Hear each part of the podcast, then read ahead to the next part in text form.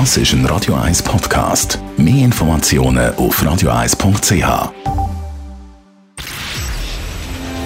Shortlist. Namen, wo Schlagzeilen machen. Diskutiert von Mark Jäcki und dem persönlichen Verleger Matthias Ackeret. Jetzt auf Radio 1. Präsentiert von der IH Keller AG. Ihre Skoda-Partner. Jetzt mit dem Skoda Karoq Spotline. ihkellerag.ch Willkommen zu der Shortlist im neuen Jahr. Heute mit diesen Namen. Donald Trump, Anhänger vom abgewählten US-Präsident, stürmen das Kapitol in Washington und sorgen für Chaos und Verwüstung. Rudi Bindella, der Gastrounternehmer, schlägt in einem offenen Brief an Bundesrat per Inserat Alarm. Gehen wir zum Donald Trump, Matthias Acker, Bürger, kriegsähnliche Zustand. Ich glaube, das ist nicht äh, zugespitzt und Panik machen bei der Stürmung vom Kapitol. Warum kommt man so einfach ins Kapitol? Ich kann mich erinnern, ich war mal in Washington, gewesen, habe dort beim, beim, äh, beim Gericht auf den Stegen gewartet und da ist nicht lang gegangen, ist die Polizei gekommen und hat gesagt, ich soll da weggehen.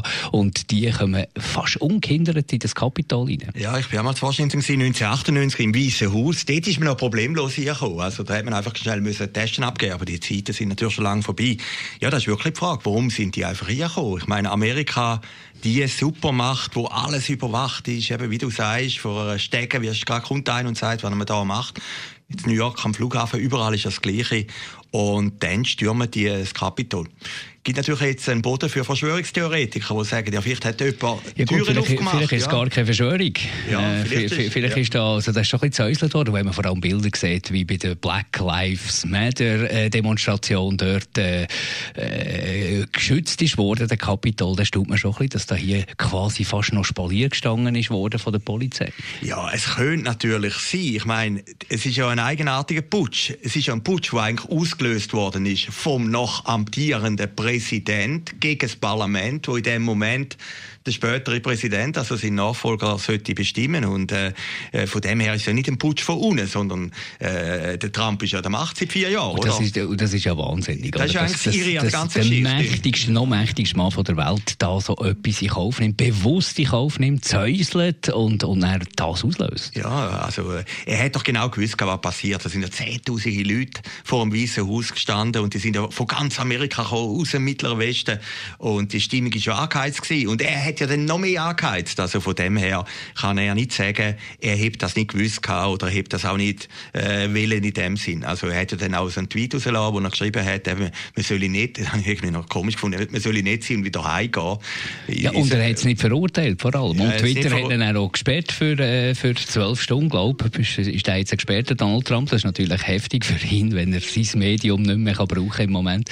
Also, äh, der dreht völlig durch. Ja, er dreht völlig durch. Und es zeigt eben auch, dass auch Twitter oder eben die sozialen Medien heute die entscheidenden Medien sind. Also früher, wenn du einen Putsch gemacht hast, hast du irgendeine Radiostation oder Zeitungen besetzt gehabt. Und heute läuft es über die sozialen Medien. Also, äh, was sich gestern Abend ereignet hat, ist schon noch speziell gewesen. Und wenn mich jetzt jemand gefragt hätte, also wenn wir, wir haben einmal diskutiert mit Kolleginnen und Kollegen, ob es einen Bürgerkrieg könnte geben. Also ganz ehrlich gesagt, mit Gut, dem hätte ich jetzt nie gerechnet. Da muss ich ganz ehrlich sagen, äh, die Bilder sind wirklich ungewöhnlich. Das kennt man vielleicht von südamerikanischen Republiken, von Chile hat es das mal gegeben oder Weißrussland natürlich aktuell. Aber in dieser Weltmacht, in dieser Nation, wo eigentlich der Anspruch erhebt, die demokratischste Nation zu sein, Gottes Nation, ist das eigentlich unglaublich. Und die, äh, die letzten Trump-Freunde wenigstens außerhalb von Amerika, die sind sofort verstummt. Also da gibt es jetzt eine Null-Unterstützung. Er hat sich da damit total selber äh, noch die letzten Sympathien völlig verspielt. Ja, also das ist schon eigentlich erstaunlich. Und, äh,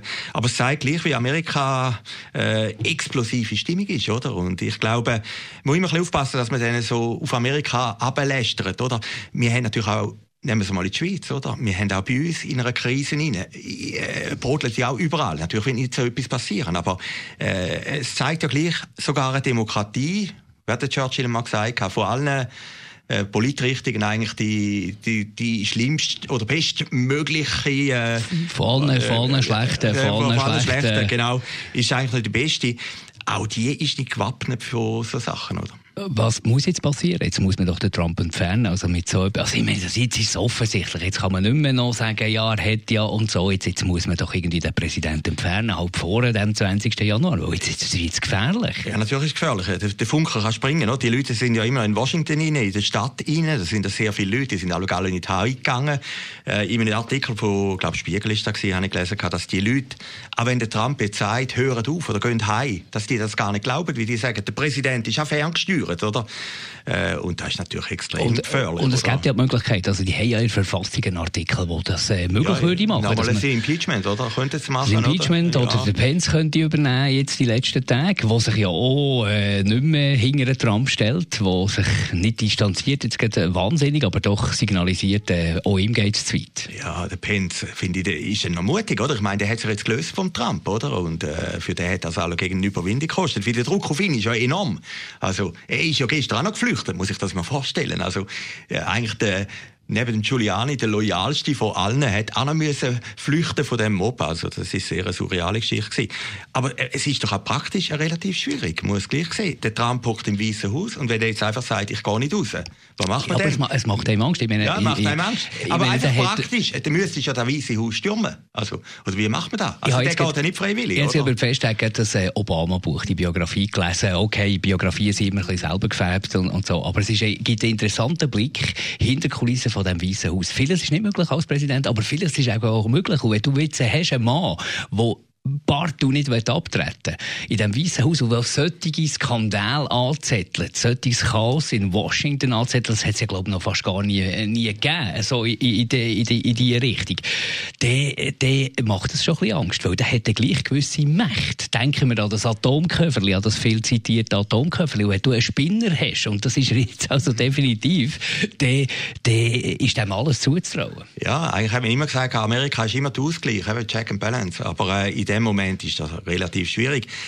Ja, äh, die nächsten zwei Wochen werden entscheidend sein. Also ich wage jetzt gar keine Prognose und äh, wie es hat in der Vergangenheit gezeigt, es hat immer noch eine mehr drauf gegeben, oder? Gestern Morgen Wahl in Georgia haben alle gemeint, jetzt ist das Theater vorbei, oder? Am Abend die Grossdemo und sind wirklich viele gekommen, haben wir dann gesehen, laufen vor das Kapitol, gehen hier. Mit diesen Bildern ganz ehrlich gesagt, hat niemand gerechnet, oder? Und äh, wie gesagt, es ist eine hochexplosive Geschichte. Wie die Leute sind ja immer noch in Washington. Das ist ja nicht so, dass die alle heimgegangen sind, oder? Go home. Äh, sondern da kann vieles passieren. Und es ist eben nicht einfach ein südamerikanischer Staat. Da wissen wir ja, ist ja die Weltmacht, oder? Der Dollar Börse, alles schaut jetzt auf das Washington, oder? Und, und das Bittere ist eigentlich, wenn wir jetzt nochmal eben zurückgehen auf unsere Zeit, ich meine, die Impfungen bei Corona, habe ich das Gefühl gehabt, ist gleich ein Lichtli am Ende vom Tunnel.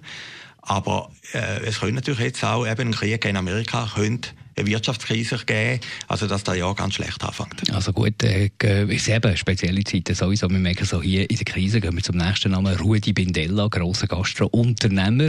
Nicht nur hier in Zürich, auch in anderen Städten hat er seine Gastrounternehmer hat jetzt äh, in der Sonntagspresse im offenen Brief am Bundesrat per Inserat an Alarm geschlagen und er ist doch eher ein zurückhaltender Typ. Also wenn er zu solchen Massnahmen greift, der äh, ist, und als, als Grossunternehmer, als einer, der viel Geld Geld hat gemacht mit der Gastronomie, mit Weinhandel, wenn der so zu solchen Massnahmen greift oder nicht wenig kostet, dann muss man schon sagen, also im Moment ist in der Gastronomie zum Beispiel, auch in anderen Branchen, ist äh, Alarmstufe rot. Ja, mehr als rot, dunkelrot, oder? Ich meine, der Bindella ist der grösste in der Schweiz, der grösste Private, hat über 1000 Angestellte, ist eigentlich in allen grossen Schweizer Städten vertreten, mit allen Arten, von Santa Lucia bis zu den Edelrestaurants. Und äh, ich habe jetzt gelesen, dass ein Inserat 50'000 Franken gekostet für die Sonntagspresse. Bittere ist ja eigentlich, die wenigsten Leute haben das gelesen. Am Sonntag kommst du gar keine Zeitungen mehr über. Auch wegen Corona, Kiosk sind zu, äh, vereinzelte Bäckereien haben es noch, äh, die Kästen. Gut, viele ja. haben es natürlich noch im Abo, oder? Ja, also ein paar haben es noch im Abo und ein paar haben es natürlich äh, auch noch über elektronische Medien. Aber das ist natürlich schon ein Hilfeschrei gewesen. Und das war eben nicht nur ein Hilfeschrei für den Pidela selber, sondern eben für die ganze Branche. Und man muss sich das mal vorstellen, wenn du so lange zu bist. Also von Entschädigung ist ja noch, wird immer nur geredet, aber Entschädigung ist ja noch nicht gekommen. Also ich meine, äh, wie lange kann das noch so weitergehen? Also Gastronomie, Gastronomie ist wirklich die Loserbranche. Also die haben keine Entschädigung und nichts. Klar, Nein, man kann sagen, die Leute bewegen sich, wenn die Beizen offen sind. Dann, dann geht man von A nach B. Wenn die Beizen zu sind, bleibt man halt vielleicht am Abend daheim. Das hat sicher einen gewissen Masseneffekt. Aber ich kann den Frust verstehen. Ich, ich, kann, ich kann natürlich auch die Regierung verstehen, wo da mit einer Pandemie, die extrem schwierig einzuschätzen ist, wo die Zahlen nicht runterwollen, nicht richtig runterwollen, wo eine Mutation rum ist. Also wir haben so eine schwierige Situation, wo man fast niemandem Vorwurf machen kann. Ja, ich bin ja kein Experte, aber ich merke auch, die anderen sind keine Experten.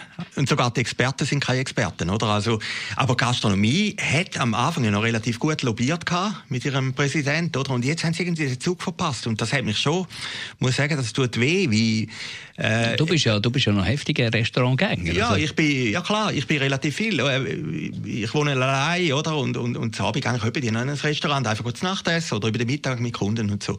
Und habe gemerkt, also die Gastronomie in Zürich ist hoch diszipliniert gewesen. Also das war jetzt nicht Halligalli gewesen, überhaupt nicht. Also in Zürich, ich bin nie in den Berggebiet gewesen, aber da in der Stadt.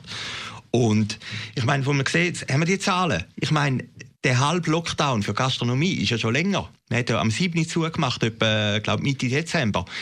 Und, und die Zahlen sind ja nicht abgegangen, weil ja beweist, dass eigentlich Gastronomie keinen großen Einfluss ja, hat. Die Zahlen gehen ja nie ja. wirklich ja, ab. Ja. Auch dort, wo man knallharte Massnahmen gibt, sobald die Massnahmen ein bisschen gelockert werden, geht es wieder in die andere Richtung. Ja, ja. Also wenn man jetzt sieht bei dem Bindella-Brief, ist ja auch noch interessant. Er sagt, die Hälfte von allen Betrieben in der Schweiz ist existenziell bedroht. Einfach die Hälfte, oder? Und wenn du irgendwann einmal, und äh, ich habe ja auch einen kleinen Betrieb, wenn du vom Röstli runtergehst in dieser Zeit, kommst du nicht mehr nur, oder?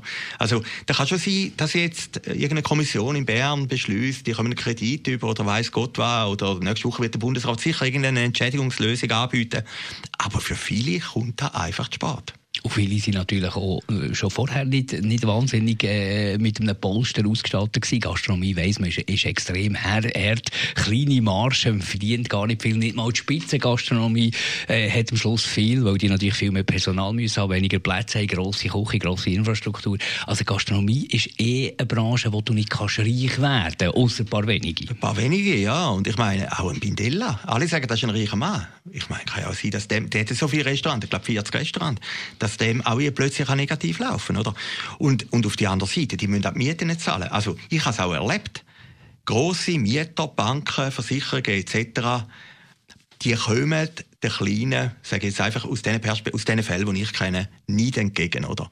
Und, und da ist natürlich hart. Du hast ein Restaurant in Winterthur, das habe ich gestern gelesen von einem Fall, da haben sie irgendeinem versprochen, ich glaube so ein Winterthur lokaler Gastrokönig, haben sie während dem ersten Lockdown im Frühjahr gesagt, wir gehen mit der Miete runter. Und jetzt plötzlich kommt der Rechnung über, oder? Also der, der Vermieter hat eigentlich das Wort gebrochen und der andere hat eigentlich schon damit gerechnet gehabt, dass er ihm mit der Hälfte oder so entgegenkommt, oder?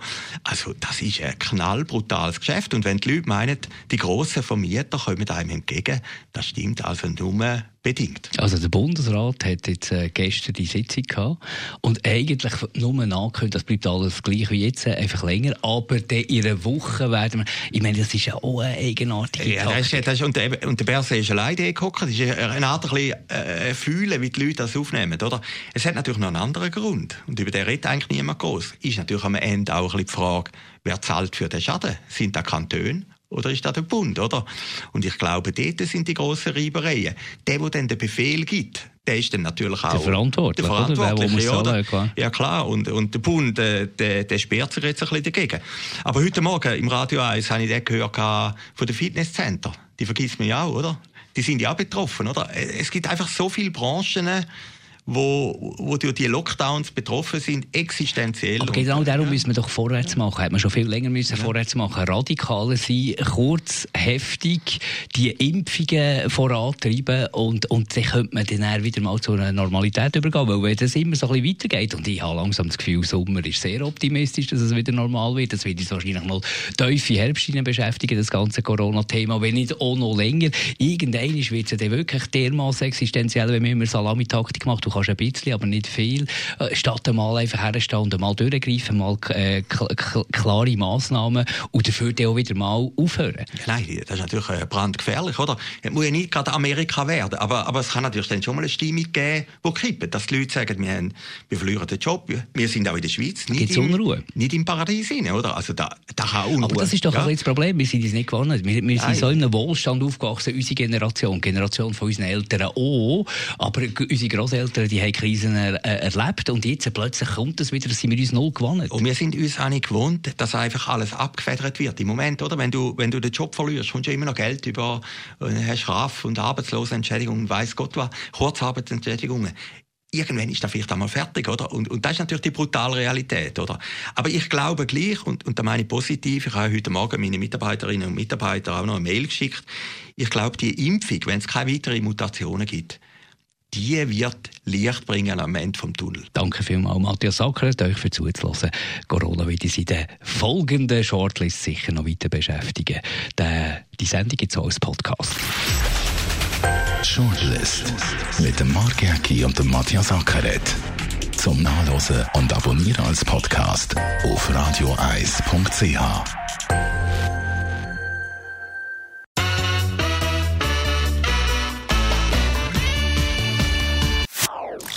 Das ist ein Radio 1 Podcast. Mehr Informationen auf radioeis.ch.